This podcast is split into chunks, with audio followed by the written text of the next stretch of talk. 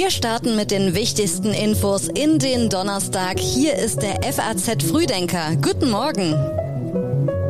Heute ist der 5. Mai und das sind die Themen für Sie an diesem Donnerstag. Deutschland bekommt sein erstes Flüssiggasterminal. Es gibt den nächsten offenen Brief für Bundeskanzler Scholz und Eintracht Frankfurt steht kurz vor dem Einzug ins Finale der Europa League.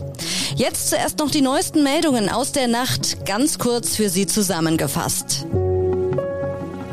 Die US-Zentralbank Federal Reserve Bank hebt den Leitzins um einen halben Prozentpunkt an und sie beginnt damit, ihr knapp 9 Billionen schweres Anleiheportfolio abzubauen. Der geldpolitische Doppelschlag repräsentiert die größte Straffung seit gut 20 Jahren. Real Madrid folgt Liverpool ins Champions League Finale. Die Königlichen retten sich mit zwei späten Toren in die Verlängerung gegen Manchester City. Und Kolumbien liefert den meistgesuchten Drogenboss Otoniel nach Amerika aus. Auch in seinem Heimatland werden ihm viele Verbrechen vorgeworfen. Die Texte für den FAZ Frühdenker kommen heute Morgen von Redakteur Patrick Schleret und ich bin Theresa Salentin. Schön, dass Sie heute mit dabei sind.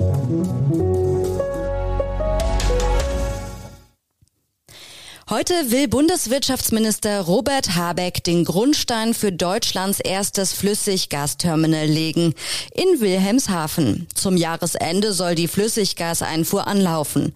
Umweltschützer kritisieren das Hauruck-Verfahren. Das Ölembargo gegen Russland könnte Engpässe auslösen. Um aus der Abhängigkeit von russischen Gaslieferungen herauszukommen, soll es jetzt aber schnell gehen. Die Kapazität der Anlage in Wilhelmshaven beträgt 9 Milliarden Kubikmeter, ein Zehntel des gesamten deutschen Gasbedarfs oder ein Fünftel dessen, was bisher aus Russland kam. Insgesamt chartert die Bundesregierung vier schwimmende Terminals. RWE plant ein Terminal in Brunsbüttel. Als weitere Standorte sind Stade, Hamburg-Moorburg und Emshaven in Holland im Gespräch. Die Infrastruktur soll später auch für grüne Energieträger genutzt werden können, denn Erdgas gilt nur als Übergangslösung. Umweltschutzverbände befürchten einen umweltpolitischen Blindflug in den extrem sensiblen Ökosystemen Nordsee und Wattenmeer, wenn die Umweltverträglichkeitsprüfung wegfalle. Die EU-Kommission hat gestern ein Ölembargo gegen Russland vorgeschlagen. Die EU-Kommissionspräsidentin Ursula von der Leyen sagte, And let's be clear, es ist ganz klar, das wird nicht einfach sein, weil einige Mitglieder sehr stark auf russisches Öl angewiesen sind. Aber wir müssen es einfach machen. Darum schlagen wir heute vor, sämtliches Öl aus Russland aus Europa zu verbannen. Also ein komplettes Einfuhrverbot für russisches Öl, ob auf dem Seeweg oder per Pipeline, Rohöl und verarbeitetes Öl. Crude and refined. Eine Frage bleibt in Deutschland ungeklärt. Was genau passiert mit der PCK-Raffinerie im brandenburgischen Schwedt, die ja weite Teile der neuen Bundesländer und der Hauptstadt versorgt und überwiegend dem russischen Konzern Rosneft gehört?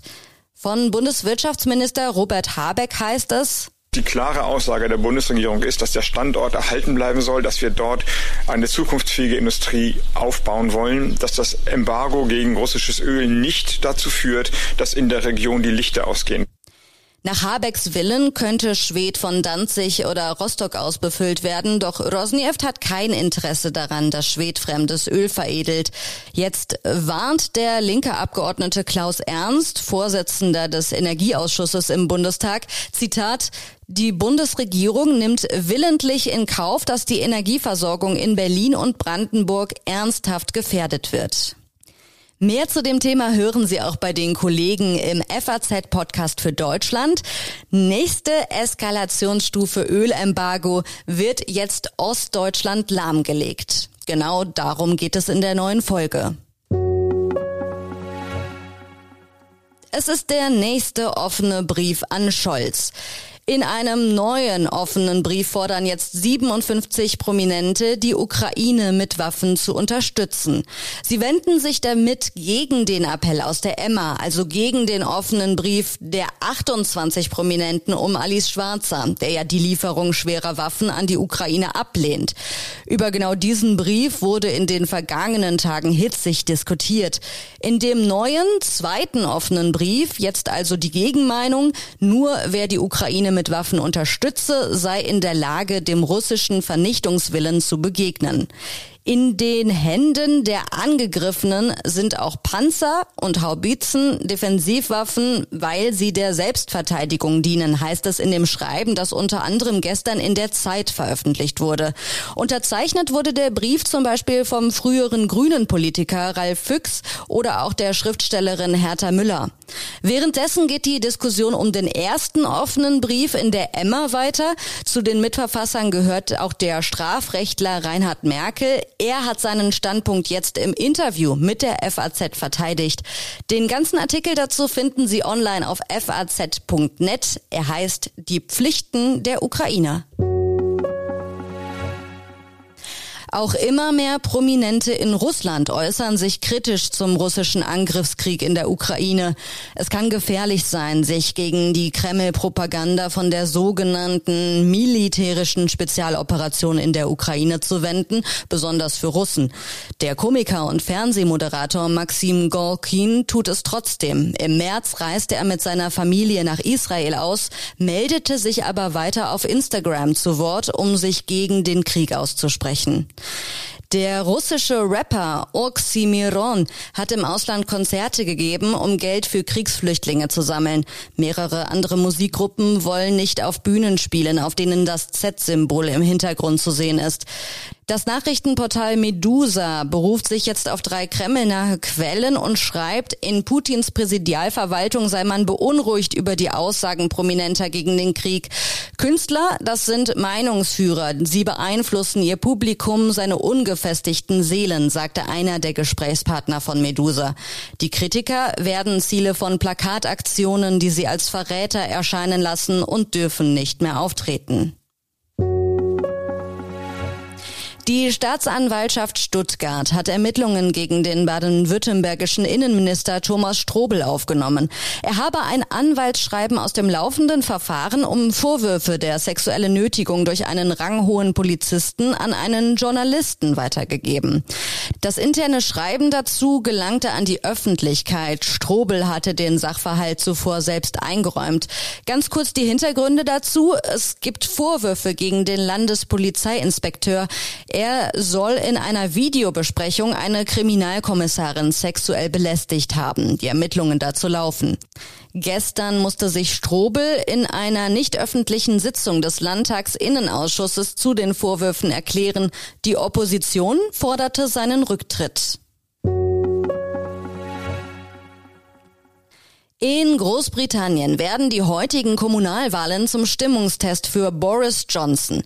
Umfragen zufolge wollen viele Briten dem Premierminister einen Denkzettel verpassen, nicht zuletzt wegen der Affäre um die Lockdown-Partys in der Downing Street. Meinungsforscher rechnen mit herben Verlusten für die Tories. In Nordirland wird heute das Parlament in Belfast gewählt. Es ist mit einer kleinen Revolution zu rechnen. Mit der Sinn Fein könnte erstmals eine auf Wiedervereinigung gerichtete Partei die Wahlen gewinnen. In der politisch fragilen Provinz streben die überwiegend katholischen Nationalisten eine Vereinigung mit der Republik Irland an. Die protestantischen Unionisten stehen für einen Verbleib im Vereinigten Königreich. Es wird spannend heute Abend. Gegen West Ham United hat Eintracht Frankfurt gute Chancen, ins Finale der Europa League einzuziehen. In der Bundesliga ist in dieser Saison nichts mehr zu holen für Eintracht Frankfurt, aber im internationalen Geschäft umso mehr. Heute Abend um 21 Uhr geht es gegen West Ham United im eigenen Stadion um den Einzug ins Finale der Europa League. Nach dem 2 zu 1 im Hinspiel in London reicht der Eintracht ein 0 zu 0 zum Weiterkommen. Wobei sich die Anhänger über ein Torfestival natürlich mehr freuen würden. Die Chancen auf ein deutsches Finale stehen groß, denn neben Eintracht Frankfurt steht auch RB Leipzig im Finale der Europa League. Ins Rückspiel heute um 21 Uhr gegen die Glasgow Rangers gehen die Sachsen mit einer 1 zu 0 Führung. Und jetzt gibt es noch einige Online-Empfehlungen aus unserer Redaktion für Sie, alle zu finden auf faz.net. In der Politik geht es um Schwesig. Sie will die umstrittene Klimastiftung auflösen. In Wirtschaft geht es um den Welthunger und der erreicht ein noch nie dagewesenes Ausmaß. In Gesellschaft lesen Sie einen Artikel über die vor 15 Jahren verschwundene Madeleine McCann. Es gibt offenbar neue Hinweise in dem Fall. Und morgen früh gibt es ab 6 Uhr eine neue Folge vom FAZ Frühdenker. Ich wünsche Ihnen jetzt noch einen entspannten Start in den Tag.